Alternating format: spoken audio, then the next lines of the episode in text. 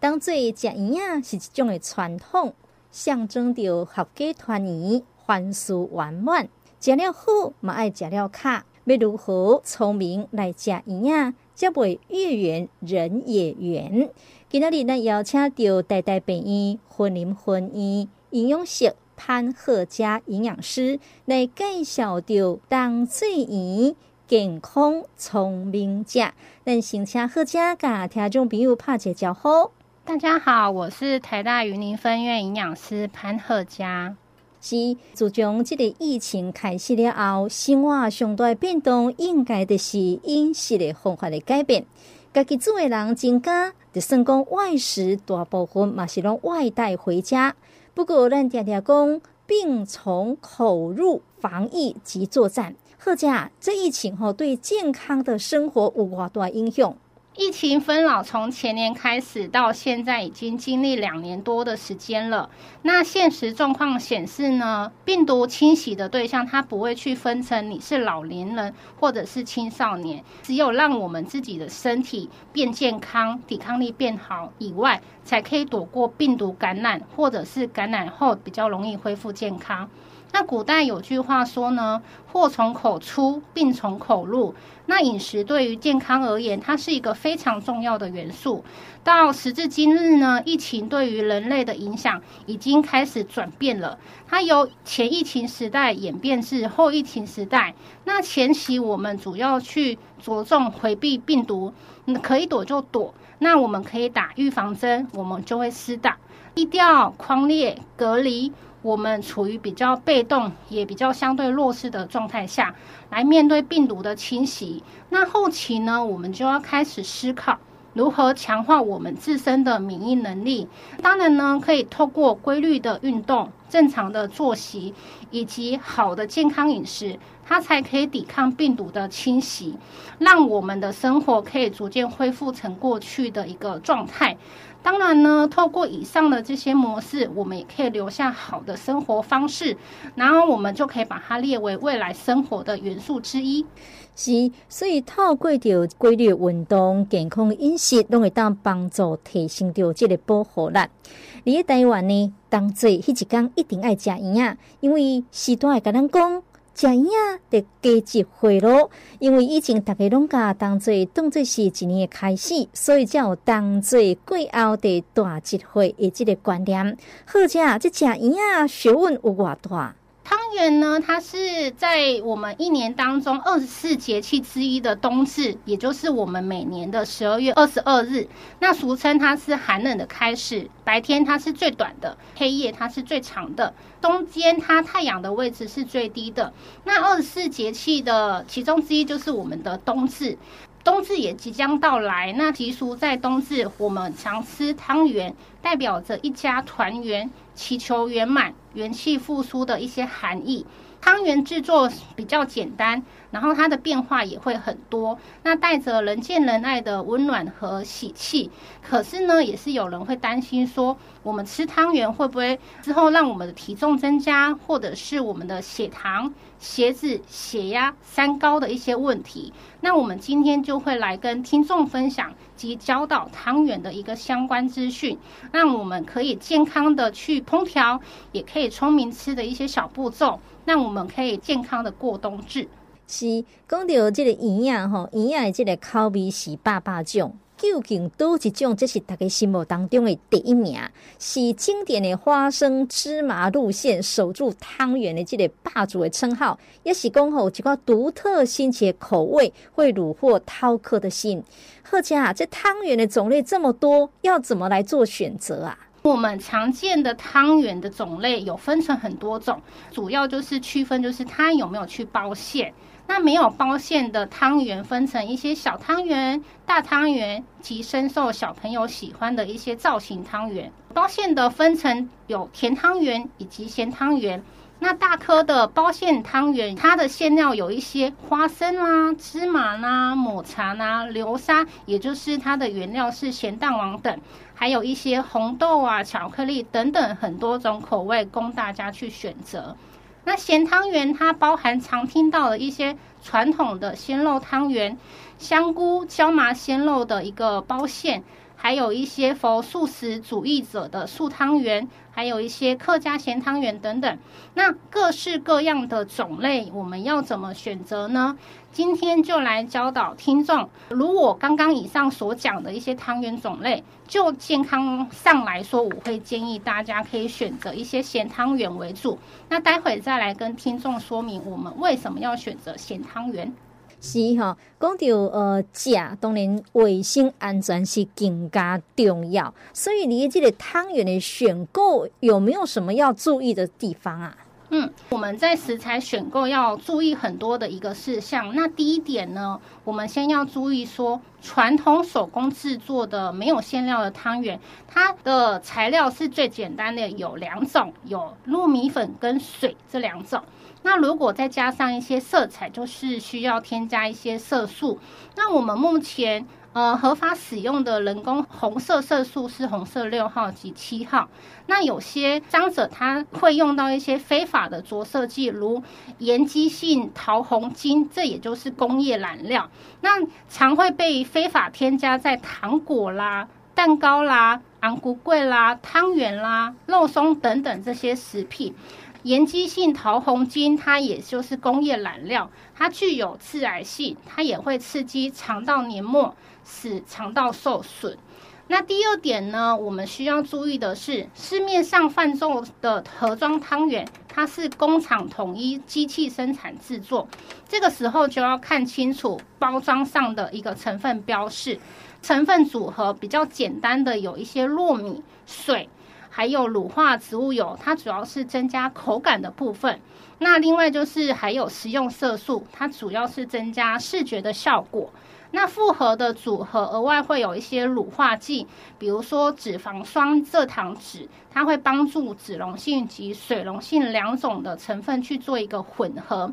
还有一些会加香料，它会增加它的一个香气。还有会加抗氧化剂、维生素 C 等等，避免它氧化去变色。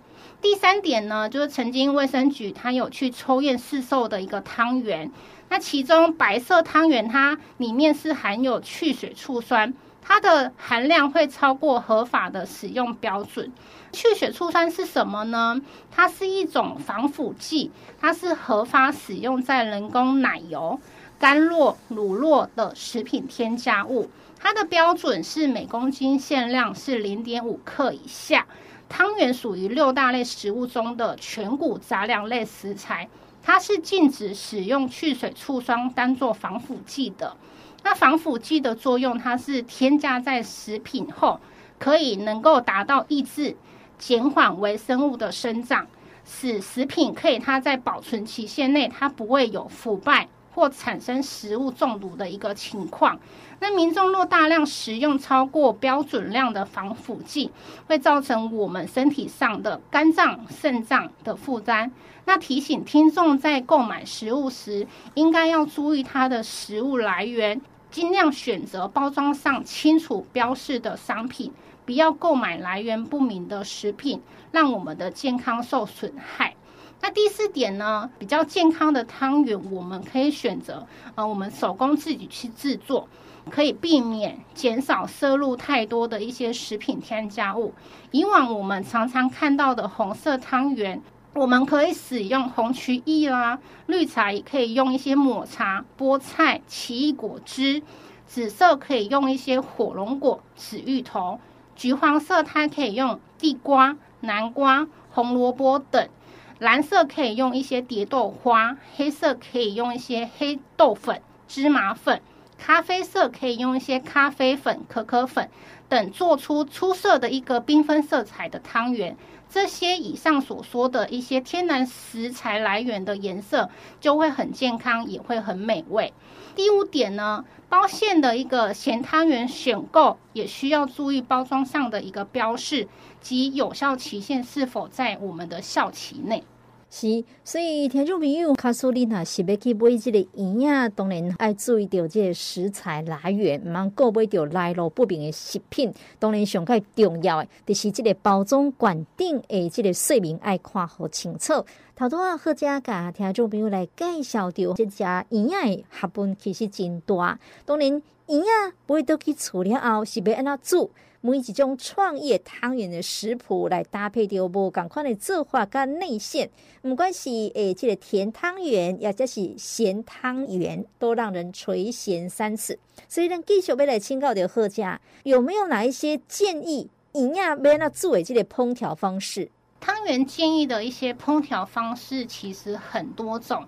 第一点呢，我们常见的一个甜汤圆，它烹调的方式，它会有一些利用黑糖、蔗糖、冬瓜砖为基底的一些糖水的煮法。那比较温补的，会再加上生姜、姜汁液或者桂圆，也就是龙眼干等。它会加进去里面去增加它的味道。那比较创新的煮法会添加一些酒酿，主要是提供一些香气，或者是用一些茶底，比如说红茶、绿茶、乌龙茶、铁观音等，当做基底去熬煮。那比较特殊的汤体，它会用一些鲜奶，再加一些茶底的方式去增加浓郁的口感，也就是我们俗称的一些鲜奶茶。那第二点呢，咸汤圆它的烹调方式，我们常听到的，比如说刚有提到的客家咸汤圆。那咸汤圆的内馅它比较多是绞肉居多，许多内馅它会加一些红葱头、虾米、芹菜等。那我们可以依照自己的口味进行去调整。那汤底的配料会再加上香菇、红萝卜、干鱿鱼去烹调。那我们起锅前会再加入茼蒿、香菜，这样子就是一道美味的咸汤圆的料理。是，所以不管是甜的，或者是咸的，煮的方式其实无啥共款。一开始好佳嘛有讲到，有人惊讲食营养了后，可能会带来着体重的增加，可能甲血糖、血脂、血压有这个三高的问题。所以如何来享受到汤圆，一个无容易来增加到热量的方式？不易增加热量的方式也有很多种。第一点呢，我们在吃汤圆的时候，当然也不能忘记去注意它本身的一个热量。那热量比较高的一个汤圆，就是属于我们有包馅的甜汤圆。那因为它是内馅是甜的，那也是比较属于高糖分的食物。咸汤圆它因为内馅它的是绞肉，它是属于蛋白质之一。整体的热量会比甜汤圆再低一些。那我们要如何去享受汤圆，又不容易增加热量呢？以包馅的甜汤圆来说，如果我们考量的是热量摄取比较太多的话，我们会建议民众就是滚水煮熟后可以直接食用，不必再额外去添加糖啊，或者是其他配料。那如果我们需要增加香气，可以在汤体添加一些天然的食材，比如说桂圆。枸杞、红枣等去调整我们的口味。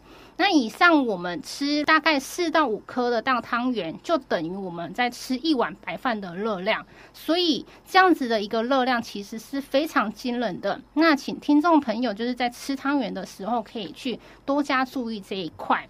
那我们在烹调一些包馅咸汤圆时，汤底我们可以用一些青菜的东西，比如说大白菜、红白萝卜。昆布或柴鱼去熬煮汤底，那前面我们在烹调的时候就不太建议去用热油去爆香了，这样子就可以大大的去降低我们热量的摄取。那如果是以食物原则搭配来说呢，汤圆主要成分是糯米嘛，那它是跟白米饭、面条，它都是属于六大类食物中的全谷杂粮类。那如果再加上馅料中的肉类、油脂。糖它都是热量的来源，因此我们在吃的一个方面需要注意去减掉我们其他餐食吃的一个全谷根茎类、肉类以及油脂类的分量，它就可以避免去摄取多余的热量。是，所以经过好佳头拄的这个解说吼，大家拢知影讲，若要选这个营养，得要选相对较低热量，当然嘛爱加较侪天然食材这个营养。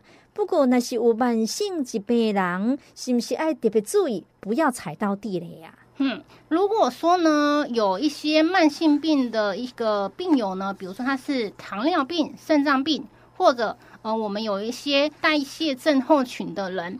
必须要特别避免摄取过量的一个汤圆。那我刚刚有提到了代谢症候群，它要怎么去判定它的标准？我们有五大点可以去判定。第一点就是，呃，首先会提到我们的腹部肥胖。那男性的腰围如果大于九十公分，就是大概三十五公寸；那女性的腰围如果大于八十公分，大概三十一寸。那第二点呢，就要注意你的血压是否有没有偏高。如果收缩压大于等于一百三毫米汞柱，或者舒张压大于八十五毫米汞柱。那第三点呢，你的空腹血糖是不是有偏高？那我们空腹血糖值的数值如果大于一百，就要注意了。那我们第四点就是要考量的是空腹三酸甘油脂偏高的话，它的数值是要大于等于一百五。第五点呢，我们要去注意到我们的高密度脂蛋白的胆固醇它是否有偏低。男性的数值是小于四十，女性的数值是小于五十。刚刚以上有提到五点。我们只要符合三项以上，它就可以判定为代谢症候群。所以有符合刚刚以上所讲的一些听众朋友们，我们在享用汤圆时需要注意我刚刚等一下会讲的以下几点。我们第一点就会注意到糖尿病或者血糖较高，需要注意食物分量的代换。如果你吃的时间点比较靠近正餐，那我们正餐就是需要减少我们的米饭量，那我们可以改吃一些蔬菜啦、蛋白质的一个食物。建议在吃汤圆的时候，一定要去自我监控血糖，因为糯米的升糖指数比较高。那我们食用后比较容易让我们的血糖快速上升，尽量就是提醒那个病友们，我们在食用汤圆的时候应该要酌量食用，并且去搭配我们的蔬菜，这样子比较均衡。那第二点呢，就是有高血压或者是肾脏病的患者，需要注意咸汤圆内如果它的钠含量就是比较咸的一个部分呢，那我们就是要避免去喝汤了。那这个部分可以去减少呃我们的钠的摄取，也可以去适量的去使用甜汤圆去缓冲一下。那如果还有一些，比如说胃食道逆流或者是肠胃容易胀气的人，比较需要注意，因为糯米它是不易消化的。那如果再加上甜食，它容易导致一些胃食道逆流。如果有一些消化功能比较弱的，或肠胃比较不佳的，要斟酌食用，并且要注意细嚼慢咽。那最后呢，就是有咀嚼及吞咽困难的一个人呢，尤其是我们提到的老人家以及小孩，我们在吃汤圆的时候，一定要有旁边的人或朋友在旁边，可以先将汤圆去切小块，才可以吃，避免在吃的当中去噎到或阻塞在我们的食道中。是，所以讲，呃，亲像这种有糖尿病，或者是高血压、腰子病，甚至乎胃较歹的人，要食营养的时阵呢，得爱特别来注意咯。咱今仔一直讲到当做食营养，不过当做食营养，甲咱元宵节食元宵的营养，到底有啥物无共款呐？那其实他们俩只是差别在一些做法上有一些不同的差异性而已。那汤圆通常会在十二月左右冬至会食用，吃的汤圆也就是我们就会俗称的长一岁的一个部分。那汤圆的做法，它会先用糯米粉加入水后用手搓揉成团。那如果它是有包馅的，则可以包入我们已经准备好的馅料。然后继续用手掌去搓揉成球，那外观看起来也会比较圆。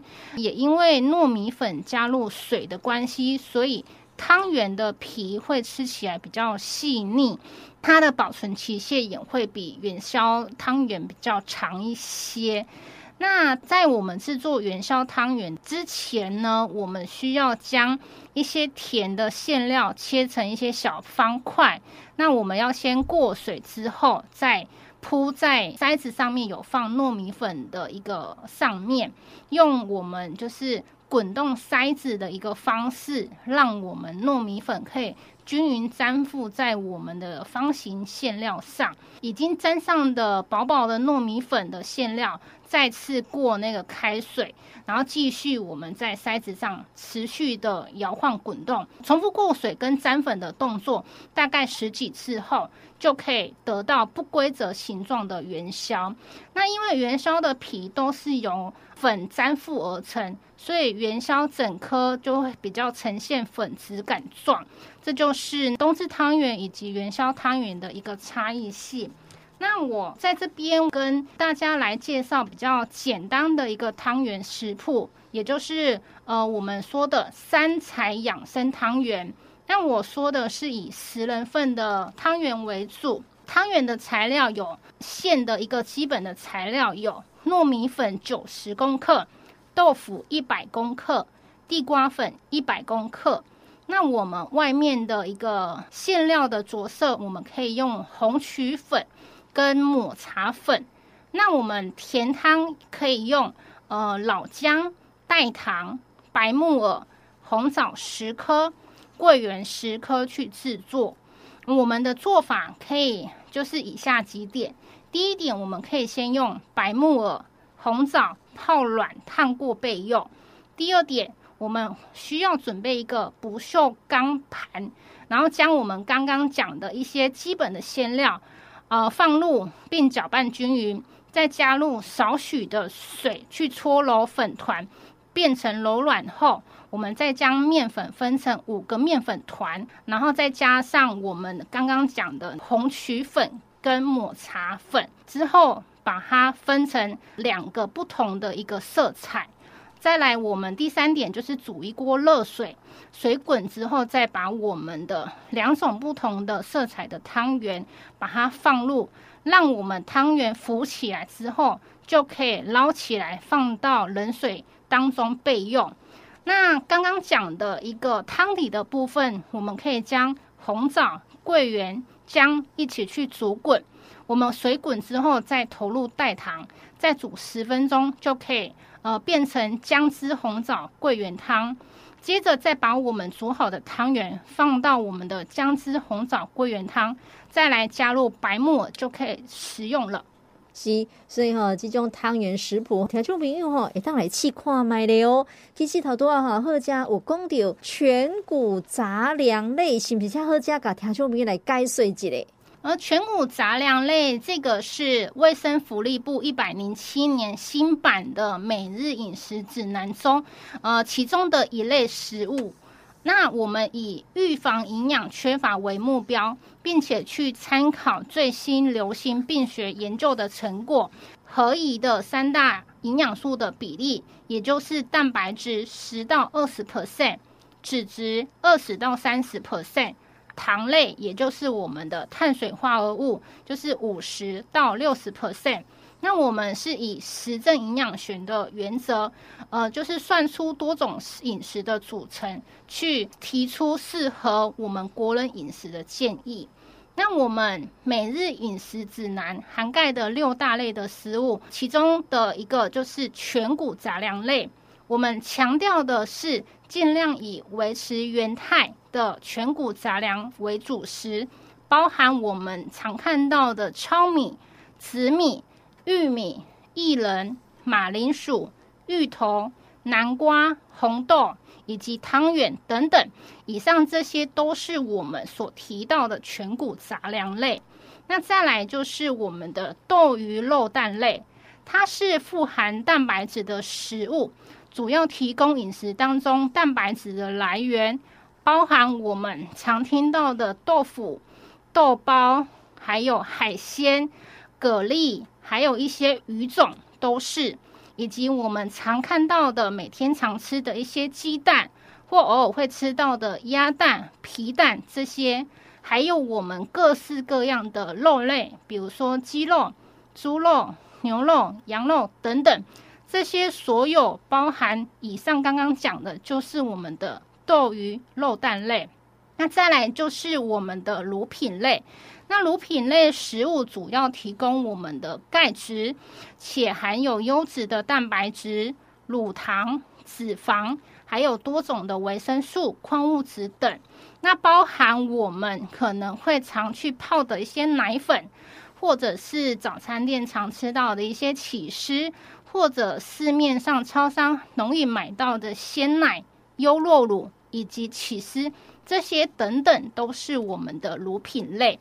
再来就是我们的蔬菜类，蔬菜类含有多种的维生素、矿物质及膳食纤维，它可以帮助我们去增加饱足感，以及帮助排便，并且维持肠道一个健康。那包括高丽菜、地瓜叶。大白菜、大颗番茄等等，这些都是我们讲的蔬菜类，并且含有膳食纤维。会先提到膳食纤维，我们主要要强调的是，如果你有摄取大量的膳食纤维，一定要多喝水。那再来，我们提到的水果类的一个部分，它是含有丰富的膳食纤维、维生素、矿物质等。那不同水果含有不同的植化素，那主要是。它的热量来源是糖类，那有包含我们的一些柳丁啊、芭乐啊、橘子啊等等，这些以上都是我们的水果类。那我们都会建议水果会以当季的水果为主。再来就是我们的油脂与坚果种子类，那这个食物类别它是含有丰富的脂肪，那提供我们的热量来源，还有我们的脂肪酸、维生素 E 等。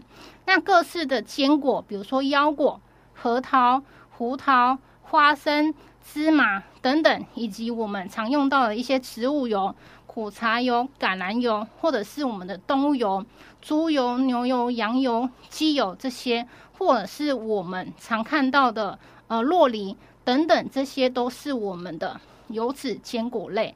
那我们以上就是我们每日饮食指南所说到的六大类的食物。是，所以这六大类的食物呢，听众朋友会当提来做一个参考哦。咱今仔日邀请到这个好食来甲听众朋友来介绍到当做食营养。唔在最后呢，好食有啥物要提醒听众朋友的无？好，我们最后就是做一个总结。那有三点，我们第一点会需要请听众朋友要注意，购买的时候要去看标示，并且注意热量、饱和脂肪跟糖的含量。所以我们在选购汤圆的时候，应该要很清楚去看外包装的食物中的营养标示。那我们选购热量、饱和脂肪以及糖含量相对比较低的一个汤圆。那我们日常饮食当中的糖啊，或饱和脂肪摄取过多，会造成心血管的疾病。那如果摄取过量的糖，不仅会造成一些肥胖、代谢异常，也会刺激胰岛素快速去分泌，造成血糖跟情绪的不稳，以及增加我们心血管疾病的风险。那糖呢，它会具有成瘾的可能性，也会影响我们的健康。第二点，我们就要去很巧妙的去搭配我们的食材，所以我们食材可以添加一些天然的食材，去让我们健康可以维持，也可以增加美味。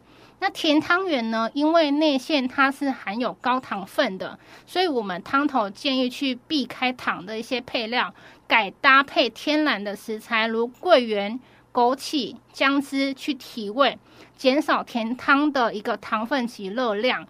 那我们甜口的汤圆建议汤头的配料不需要再爆炒，只需要加入一些新鲜的蔬菜去熬煮，可以减少油脂及热量的摄取。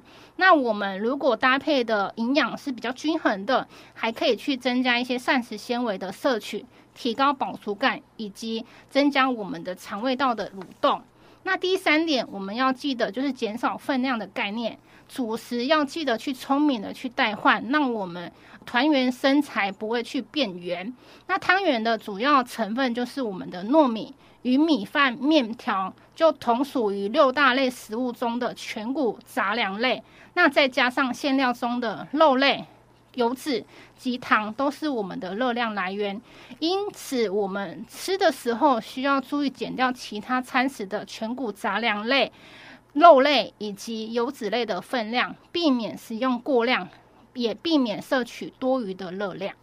是，所以听众朋友呢，你得爱掌握看标示、巧搭配、减分量的健康原则，来避免热量摄取过多，才会当聪明吃汤圆，健康又团圆。那今天非常感谢贺佳，谢谢主持人及各位听众，祝福大家有愉快的一天，感谢。